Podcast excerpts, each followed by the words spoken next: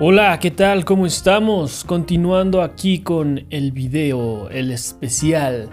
Ya después de la fiesta, aquí se vienen Palafter. Bienvenidos los que vienen de YouTube o si llegaron de acá.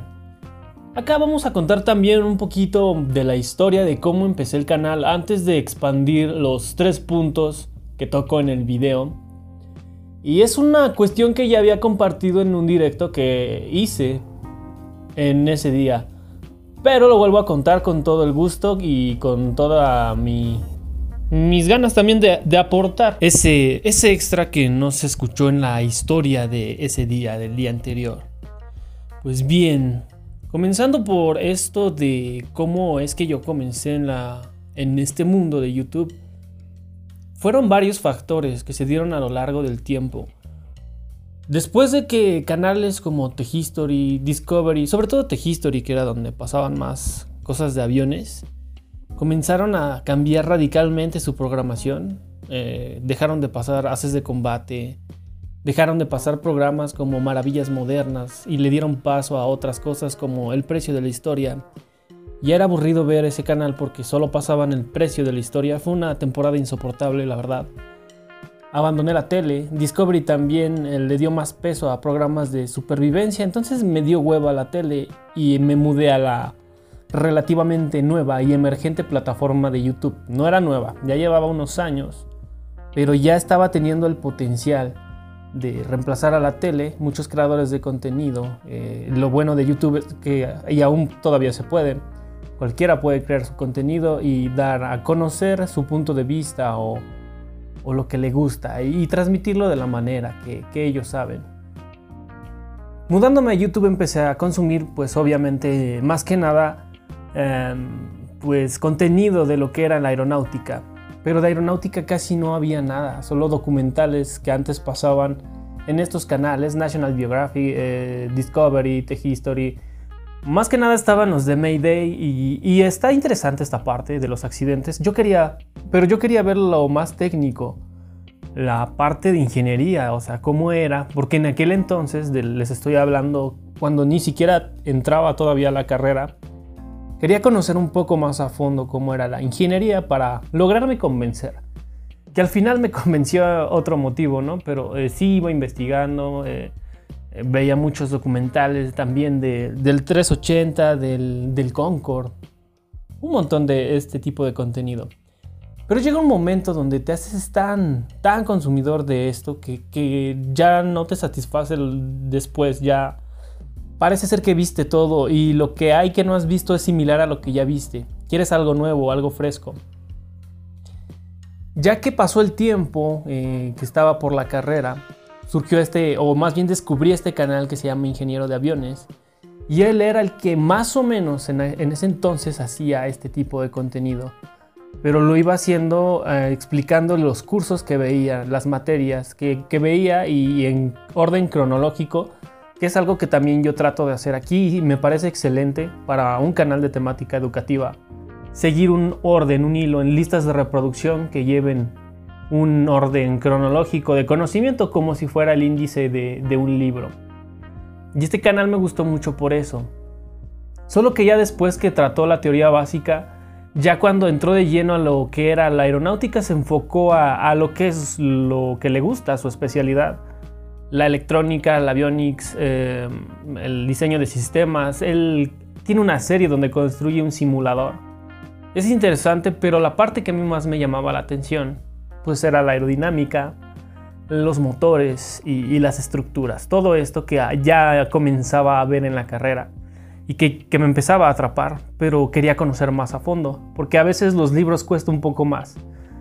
No tenía el idioma inglés tan desarrollado, entonces costaba un poco más el poder adquirir estos conocimientos.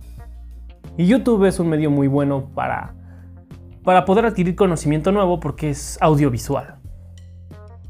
Pasaron los años de nuevo y, ya que llegué más o menos por séptimo semestre, creo que ya era octavo, ya iba a salir. Otra vez volví a buscar, o sea, siempre uno busca porque a lo largo del tiempo va a haber distintos creadores de contenido que, suban algo similar a lo que estás buscando.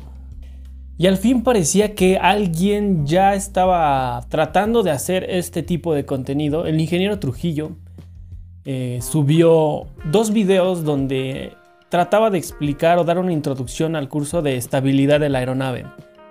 Que como ya he repetido es una área que es un área que no tengo tan reforzada de aerodinámica. No tengo muchos conocimientos de dinámica y me cayó como anillo al dedo. Dije perfecto, estaría excelente ver cómo va desarrollando este curso en YouTube a lo largo del tiempo. Por una razón o por otra que desconozco, la verdad, eh, ha de ser por cuestiones de trabajo o, este tipo de cosas, ya no le dio el tiempo y solo se quedó en dos videos, eh, no hubo más. Y yo me quedé esperando eh, a ver si lo subía después o si continuaba con esta serie.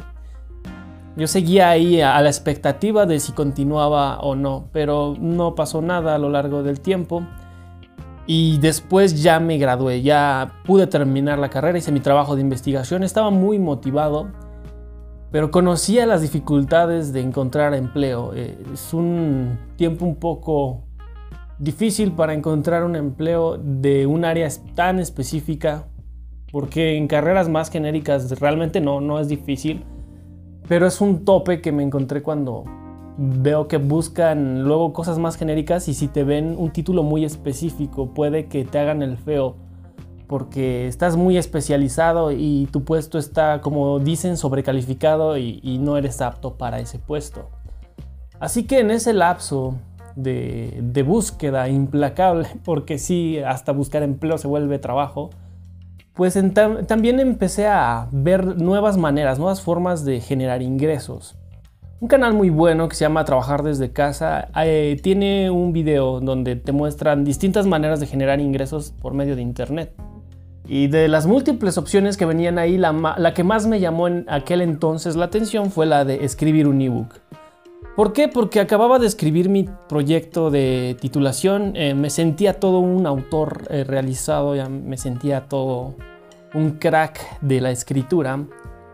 Entonces dije, ya que tengo un poquito de práctica en esto de escribir, vamos a hacer un ebook y lo vamos a vender, ¿no? Yo, tú, visualizas siempre cuando eres novato que por alguna razón te vas a cagar y tu idea va a pegar masivamente y, y te vas a hacer millonario de la noche a la mañana por la motivación que uno trae. Eso está, está bien, la motivación no debe de morir, pero la realidad es otra. Esto puede pasar, no lo vamos a negar.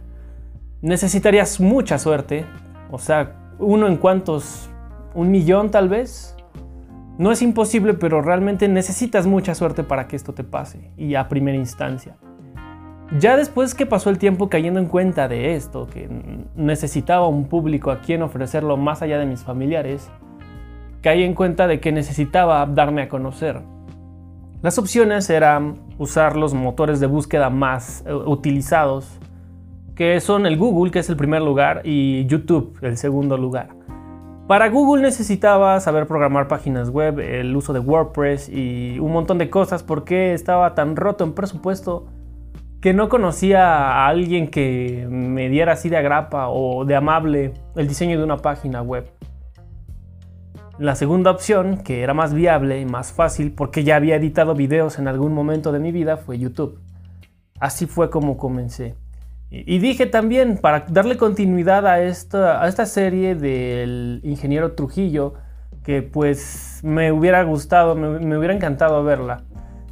Y aquí también caí en cuenta de eso, ¿no? Si nadie hace el contenido que tú quieres ver así específicamente como tú lo quieres, pues hazlo tú, porque pues, ¿para qué esperar? Y un recuerdo muy bien, la pensé demasiado, e hice varios videos prueba, no estaba seguro de salir en cámara, entonces comencé haciendo videos estilo documental. Por las fechas que hice el primer video, que fue un intro nada más, aquel, aquella tarde del 13 de septiembre de 2018, fue cuando subí mi primer video, el intro de Aeromundo.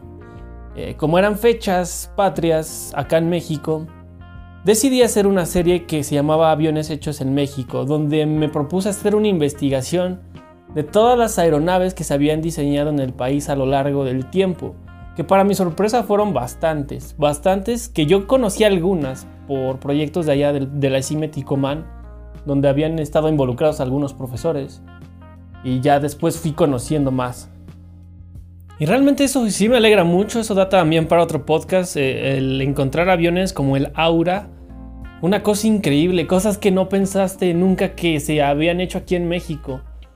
Y, así comenzó todo. No, no había mucha calidad de audio todavía. La calidad era decente porque sí le metí una edición de Audition ahí.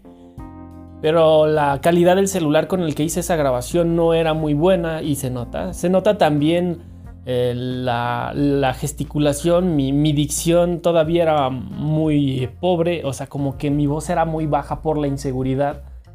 Ahorita no digo que estoy en una, en una posición privilegiada, que ya tengo desarrollado un talento de, locutor. No, hay muchas cosas que corregir, pero ya se nota una mejora porque ya son dos años y a través de ese tiempo ya, eh, de tanto hacer algo, te, haces eh, mejor. Es imposible que si tú haces algo a lo largo del tiempo no mejores. Eh, si te estancas tanto tiempo es porque de verdad odias lo que haces o de plano no naciste para eso. puede haber el caso, puede haber.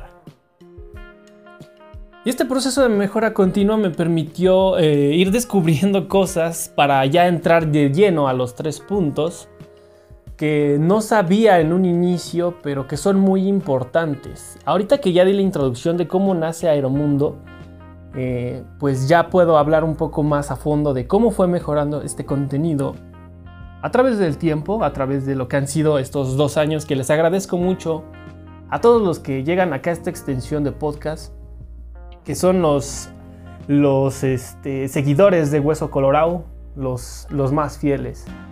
Bien, entonces el primer punto es tener el concepto.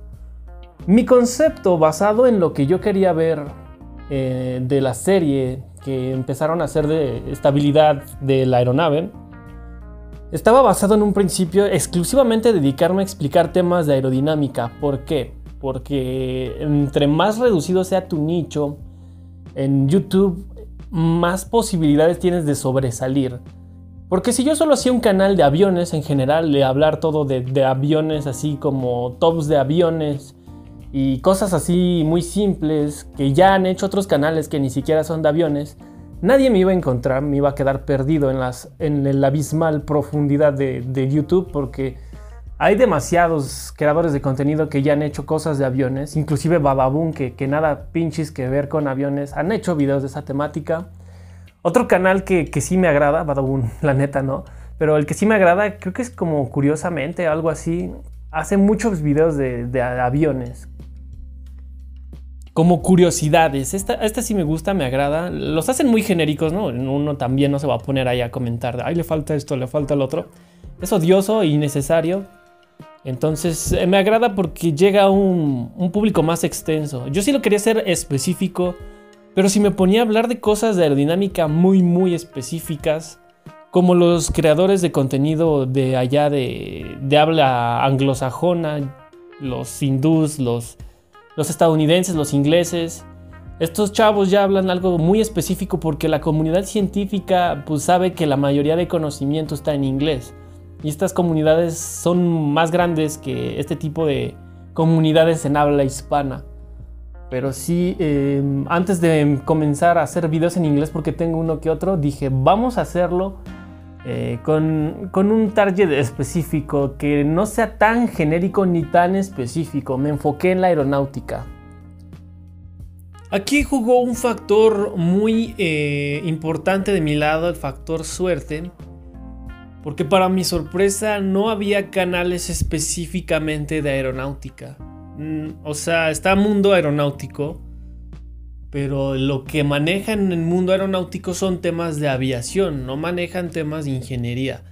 Eh, si llega a haber cosas o cuestiones básicas de ingeniería ahí, eh, los videos de peso y balance, em, también ciertas cosas que luego tocan de aerodinámica, pero no tan específicas como puede ser eh, una teoría de Kuta Yukovsky que no es tan conocida en medios generales, porque esto sí es eh, de ingeniería. Esto ya es la, teoría de sustentación basada en flujo potencial para perfiles, que luego da pauta a otra teoría de flujo potencial para alas, que es la teoría de línea de levantamiento. Cosas que seguramente, querida audiencia, si no están tan familiarizados con la ingeniería aeronáutica, no van a saber de qué está hablando uno.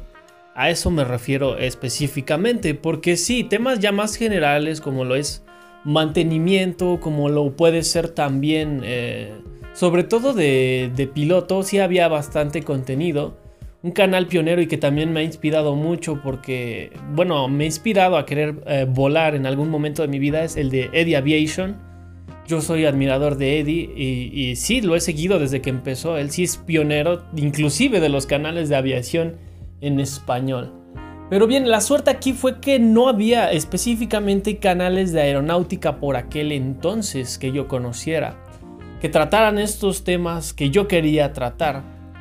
Poco a poco cuando fui desarrollando contenido, me fui expandiendo, me fui extendiendo al tal grado de llegar a estar número uno en la búsqueda de aeronáutica. Si uno busca aeronáutica en YouTube, yo aparezco en primer lugar y eso sí es puramente algo que tiene que ver con suerte y con SEO, que es el tercer punto que vamos a tocar un poquito después. Y es que esto es difícil, realmente es difícil posicionarse para una búsqueda tan genérica. Uno empieza a hacerse, eh, ¿cómo se le llama esto? Palabras de cola larga. La cola larga es una búsqueda específica porque cada que vas segmentando más tu búsqueda es más probable que te encuentren. Hay gente que busca cosas ya más específicas y de aquí es donde se pueden agarrar. Si quieren hacer, no sé, un canal de, ingeniería de Fórmula 1, le ponen aerodinámica aplicada para ingeniería de para carros de Fórmula 1, ingeniería 2020, que es algo súper específico, pero debe haber gente que lo busca así. Eso es lo llamada, la llamada cola larga. Y aquí eh, esta oportunidad o esta, esta suerte que tuve me empezó a dar a conocer a, a varios lugares, empecé a tener una audiencia internacional y esto me permitió hacer algo un poco contradictorio a lo que estoy tocando en este punto.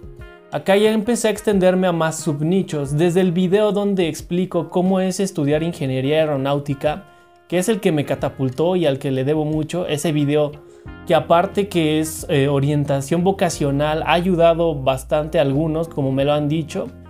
Em, puedes segmentar el conocimiento porque estoy hablando de las distintas áreas que toca la aeronáutica y aquí saben que puede irse a la ingeniería de diseño, ya sea también eh, a operaciones aeroportuarias o mantenimiento. De, operaciones aeroportuarias no les puedo hablar mucho. La verdad ahí sí estoy en ceros, estoy blanco, pero lo que es mantenimiento y el diseño con sus subáreas, que son aerodinámica, motores y estructuras, ahí sí puedo incursionar más. Y también la tecnológica, en donde meto tutoriales de software los softwares que aprendí a manejar durante mi carrera. Acá también les puedo comentar que si ustedes eh, tienen la intención de hacer un canal de este tipo de divulgación científica, háganlo así. Eh, estructúrenlo porque cuando lo estructuran pueden ir de, de, a lo más general a lo más específico como lo estoy haciendo, la ramificación del canal. Y esto les va a dar contenido para mucho, mucho tiempo. Y es la ventaja de un canal educativo en comparación a un canal de entretenimiento. El entretenimiento está en función del humor y, y qué tanto te da risa algo, pero el humor es muy cambiante. Entonces, si estos canales no están innovando el tipo de humor, eh, los sketches, las dinámicas, se mueren. O sea, estos canales tienen posibilidades de pegar más rápido, de pegar y llegar a más gente, pero mueren relativamente rápido si no se saben manejar. El entretenimiento sí tiene su chiste también, aunque no parezca y lo menosprecien. Es algo que también se, se, tiene que admirar, ¿no? Muchos dicen que es contenido basura, a lo mejor y sí, pero eh, no lo veamos desde un punto de vista intelectual, veámoslo desde el punto de vista de que, estás creando contenido para quienes buscan pasar el tiempo, el ocio. No tiene nada de malo estar de ocioso de vez en cuando, es necesario de hecho. A lo que voy aquí es que, eh, los que la mayoría de los que están acá supongo que quieren crear un canal de divulgación científica, entonces este, esto les va a ayudar. El de divulgación científica crece a lo largo del tiempo, pero su crecimiento es más constante. Es como una recta, una recta cuesta arriba que va creciendo poco a poco a lo largo del tiempo.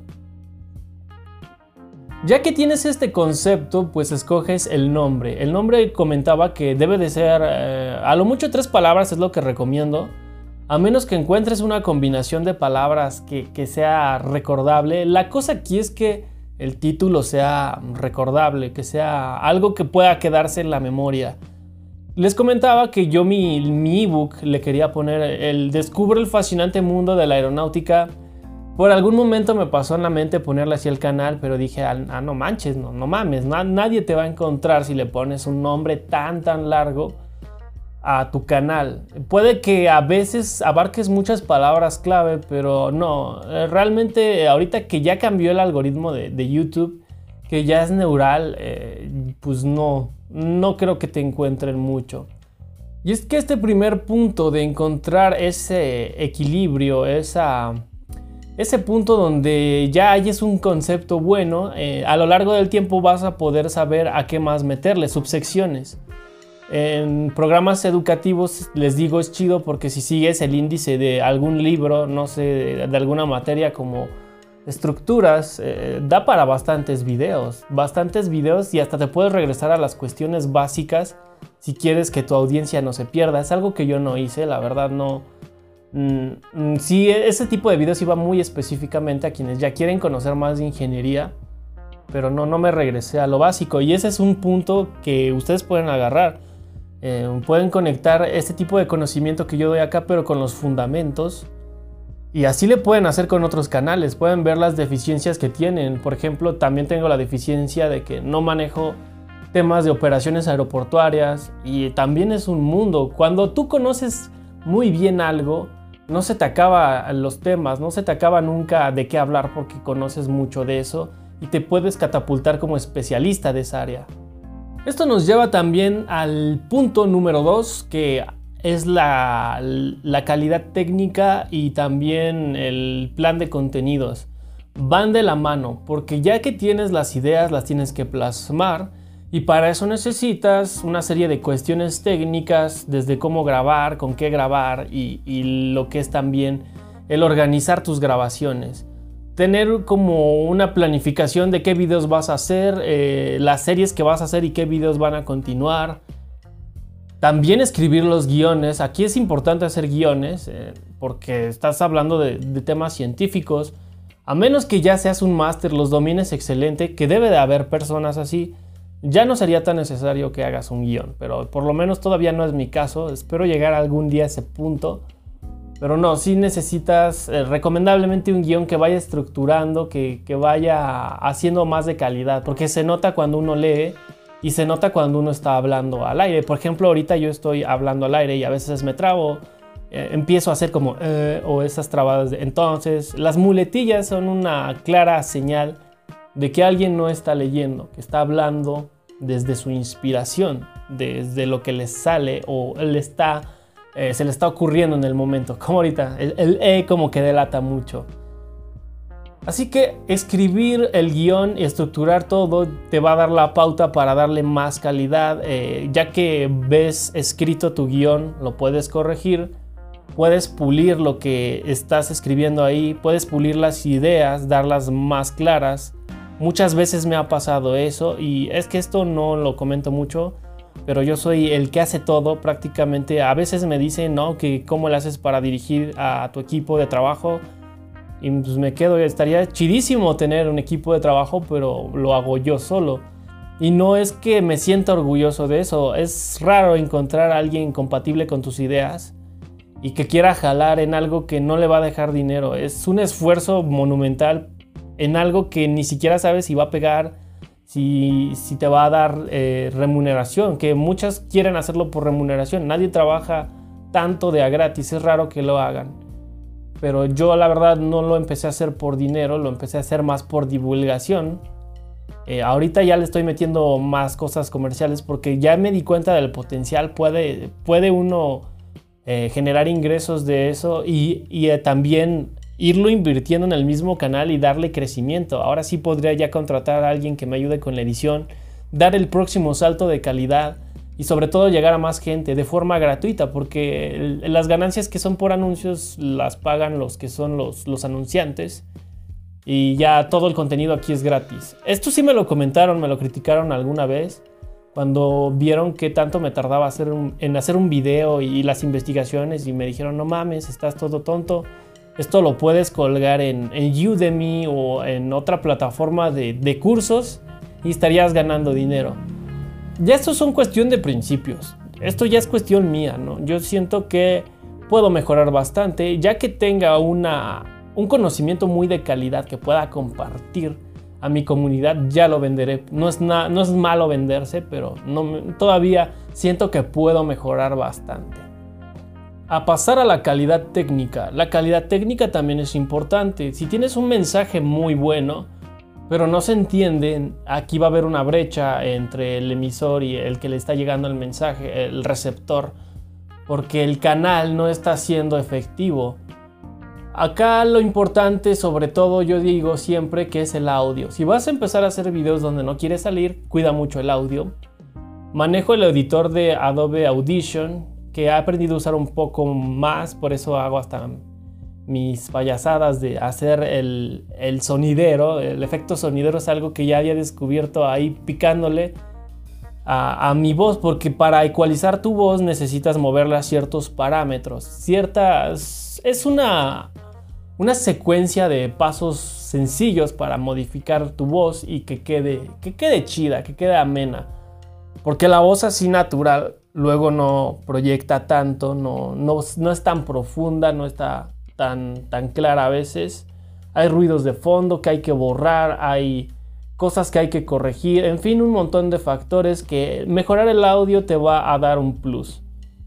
Le va a dar también la calidad y, buena imagen a tu contenido. De este, este creador le está metiendo esfuerzo, le está metiendo dedicación. Eh, pasando también a lo que es ya más técnico, puedes comprar o adquirir un micrófono. Yo todavía no lo hago, lo, lo voy a hacer, claro que sí. Todo esto está planeado a, largo plazo, entonces sí vamos a ir mejorando poco a poco. Pero con el micrófono de los audífonos, que es con el que de hecho estoy grabando este podcast, no está nada mal. Ya la edición le va a dar más eh, calidad, como les decía, pero no, el micrófono del audífono no es malo. Solo tengan cuidado de no hablarle directamente, porque las P's pueden eh, eh, generar ahí como que ese sonido extraño, el, escupitajo que parece que le das al micrófono. Ya que pasas del audio, pasas también a lo que es editar tus videos por medio del editor pues, de video, valga la redundancia. Acá yo uso el Premiere, el Adobe Premiere. Igual son versiones que no son full, les digo, ya si se quieren dedicar de, por vida a esto, o, si le ven un potencial para dedicarse profesionalmente a esto, sí métanle a una full que ya cuesta y sí está algo cara. Pero si no, eh, si no lo planean hacer todo ustedes, pues no, no le metan más que a, un demo. Y el demo está bastante chido mientras puedas hacer transiciones, puedas eh, hacer el, juego de los zooms. Esto de cortar eh, escenas y zooms es importante por la retención de 8 segundos que tiene la mente pero tampoco hay que abusar con tantos cambios de toma porque pues mareas a la gente y se aburre. También puede decir, este güey me está mareando, me voy a salir. Así como si solo fuera un mismo plano y nada más está saliendo ahí, es que soy no sé quién, y, aburres. A lo largo del tiempo, un plano fijo aburre. También meterle el audio de lo que es la música de fondo, esto es importante, pero que la música de fondo no esté tan alta. Error que tuve de principiante en los primeros videos eh, pues le ponía muy alto el volumen y muchos se quejan en la serie de aviones hechos en México de que le quite la pinche música. O sea, me lo han dicho así.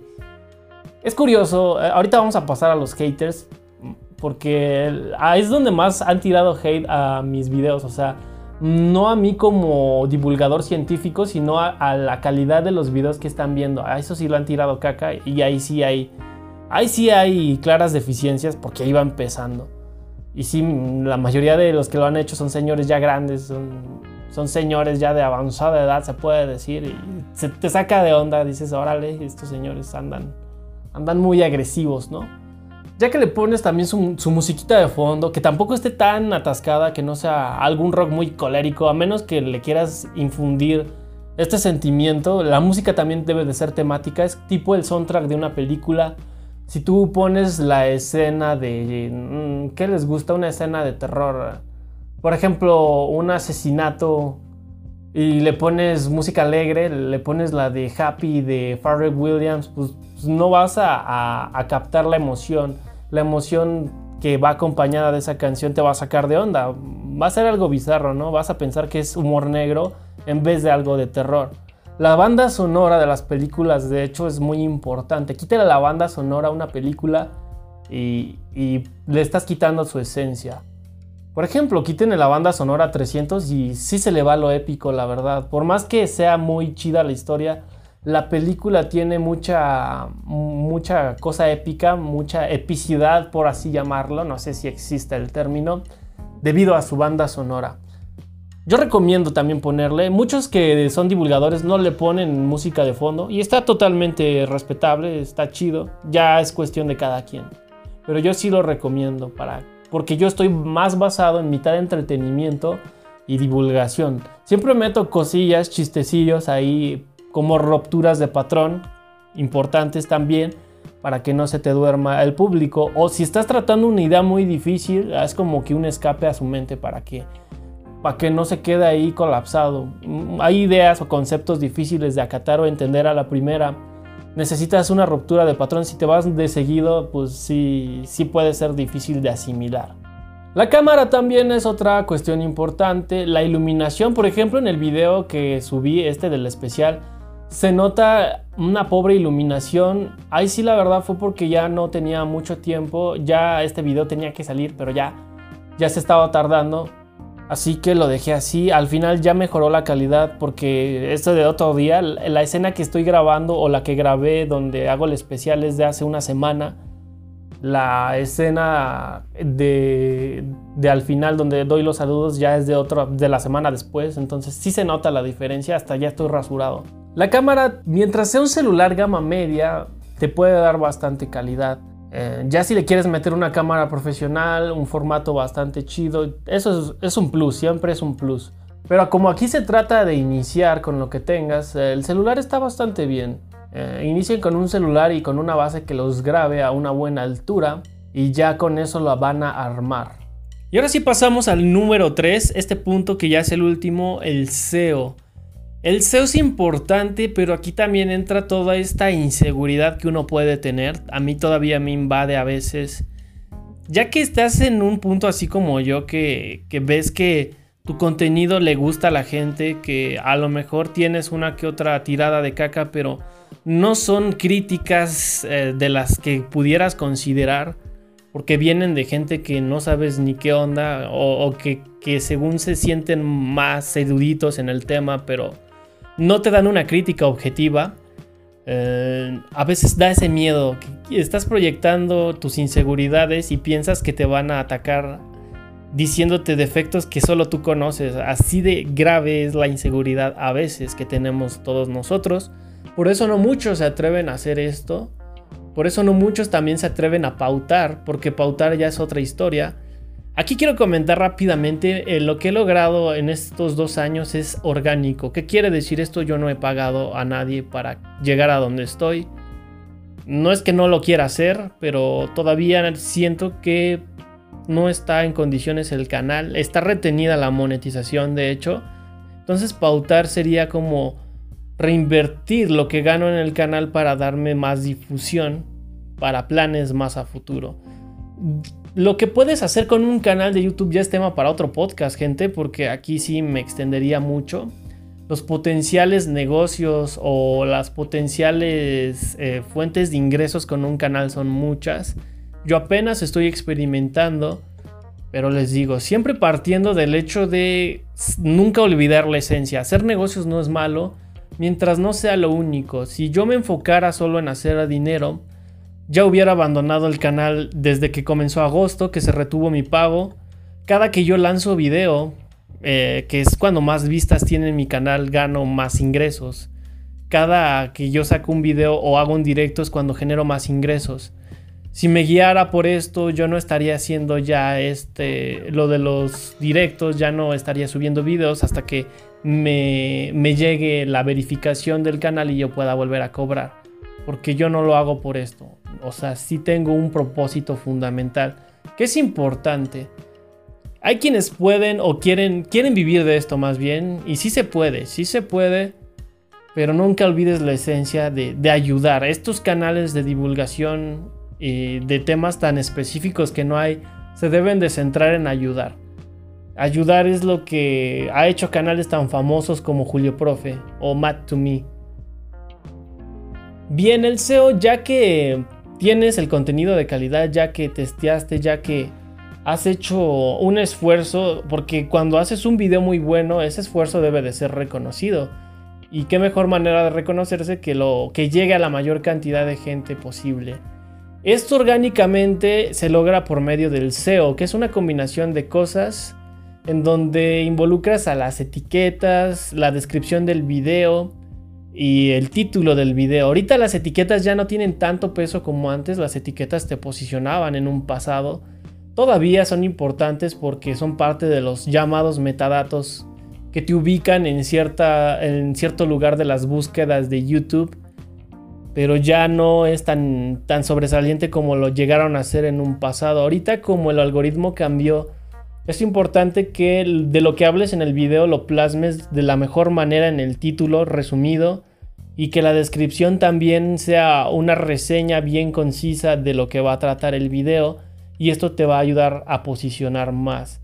También usar herramientas como lo son las tarjetas, las pantallas finales, los botones de suscripción, te van a ayudar para seguir haciendo eh, más conocido tu canal, redirigir a otros videos por medio de tarjetas va a hacer que vean más contenido tuyo. entre más contenido tuyo vean a lo largo del tiempo, porque esto está en función del tiempo, entre más tiempo vean tus videos, más te va a ir promocionando YouTube.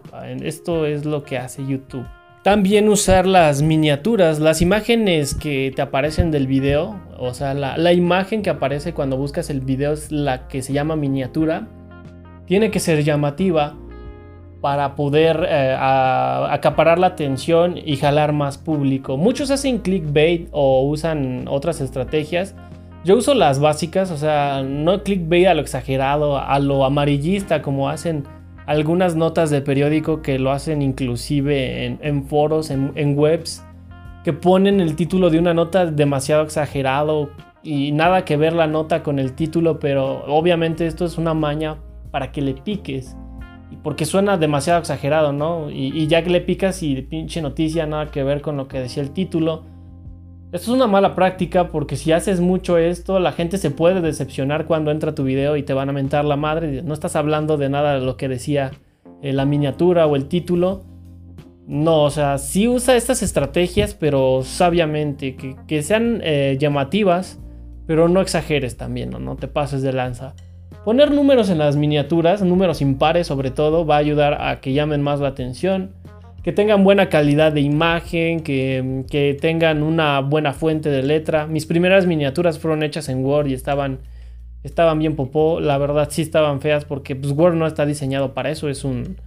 Es para editor de textos, no está diseñado para imágenes. Entonces igual con, con mi Photoshop en versión demo puedo hacer bastantes cosas que, son básicas, pero mientras tengas la creatividad y, pues tengas ciertas ideas ahí de cómo poner imágenes y así, te va a funcionar bastante bien. Y acá viene otra vez el, punto donde ya comienzo con lo de la pauta. Yo recomiendo pautar ya que tu contenido haya superado los mil eh, suscriptores, las condiciones de monetización. No porque pautar te vaya a hacer ganar más dinero, sino porque eh, ya tienes cumplido el primer reto. Muchos canales ahorita, lo he visto en Facebook, están apenas saliendo, apenas subiendo video y están pagando la, promoción, la campaña básica, que es como de 150 al mes, para darse a conocer. Y a muchos no les está yendo nada bien, o sea, les están tirando más hate de lo que les está yendo chido. Y pues no está, no están, pues o sea, uno no lo hace con esa intención, ¿verdad? No, no dices, ay, voy a poner eh, dinero a Facebook para que me tiren mierda. No, nadie hace eso. O no sé la verdad, a menos que seas youtuber hater o algo así. Pero la verdad, lo mejor que yo considero es que cumplas los requisitos de monetización y más o menos veas el lapso de tiempo. Te vas a sorprender si le dedicas el esfuerzo necesario yo logré las condiciones de monetización lo más rápido de lo que yo me esperaba. Yo esperaba monetizar en dos años y ahorita en dos años ya voy para... Ahorita estoy como en 3.300, ya creo que va para 3.400 suscriptores. Una cosa sorprendente sin, sin haber pagado. E, esto está excelente y, y esa a lo mejor también te da cierta plenitud, ¿no? Te sientes orgulloso de lo que haces porque nunca esperaste tener tanto alcance. Les juro que yo al primer año y dije, al primer año espero tener 100 suscriptores. 100 suscriptores para mí era un, chinguero, en ese momento eran demasiados. Pero cada que vas avanzando, ahorita ya voy para los... Mi objetivo es llegar a los 10.000. Y estoy seguro que cuando llegue a 10.000 voy a querer 100.000 y así, ¿no?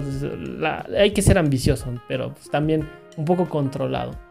Sí pienso ahí meterle pauta, pero ya, ya después. Y, ya que lo meta, pues podemos hacer una continuación de cómo me fue tal vez y, contarles eso. Pero sobre todo no tengan la inseguridad de no salir. Es como les decía igual en el video. No importa que de verdad sean muy muy feos. La belleza es subjetiva además. Lo que es feo para algunos, pues no es feo para otros. A menos que si tengas algo muy anormal, pero aún así no debe de ser motivo, no, no debe ser motivo de discriminación. Sí puede afectar porque la gente a veces se impacta de ver algo tan distinto y esto es algo normal. No es como, bueno, mientras no insultes, ¿verdad? Pero sí, sí te sacas de onda ver a alguien que no es eh, muy similar a todos. Pero mm, pues no lo hagas también así por medio de, de generar lástima o algo así si es el caso Tú siempre hazlo por medio de la ayuda, de ayudar a otros. Esto es como todos debemos de empezar y es a lo que se le llama el trabajo gratis. Y es, está genial porque no estás trabajándole a otro. Trabajarle a otro de a gratis luego se puede prestar a explotación. He vivido un poco de eso. Entonces no está tan chido. Pero mientras es trabajo o ofrecer servicio gratis o algo gratis que te nazca a ti es mejor, es todavía mejor que hacerlo por alguien más. Hay que trabajar por los sueños propios y no tanto por los de alguien más. Es algo que, que estamos también obligados a estas nuevas generaciones con, con tanta cosa que está pasando en el mundo. Muy bien, esto es todo por esta vez en el podcast, esta extensión del video. Ya saben que me pueden seguir en mis redes si tienen eh, dudas. Yo voy a tratar de hacer un tiempo para verlos. Ahorita ya están llegando más dudas y más, más mensajitos por ahí que me da mucho gusto. Va a llegar un momento, yo espero que ya sea insostenible, pero voy a tratar de hacer el mayor esfuerzo para siempre contestarles y de la mejor manera. Así que nada, muchas gracias. Nos vemos en el próximo episodio. Hasta luego.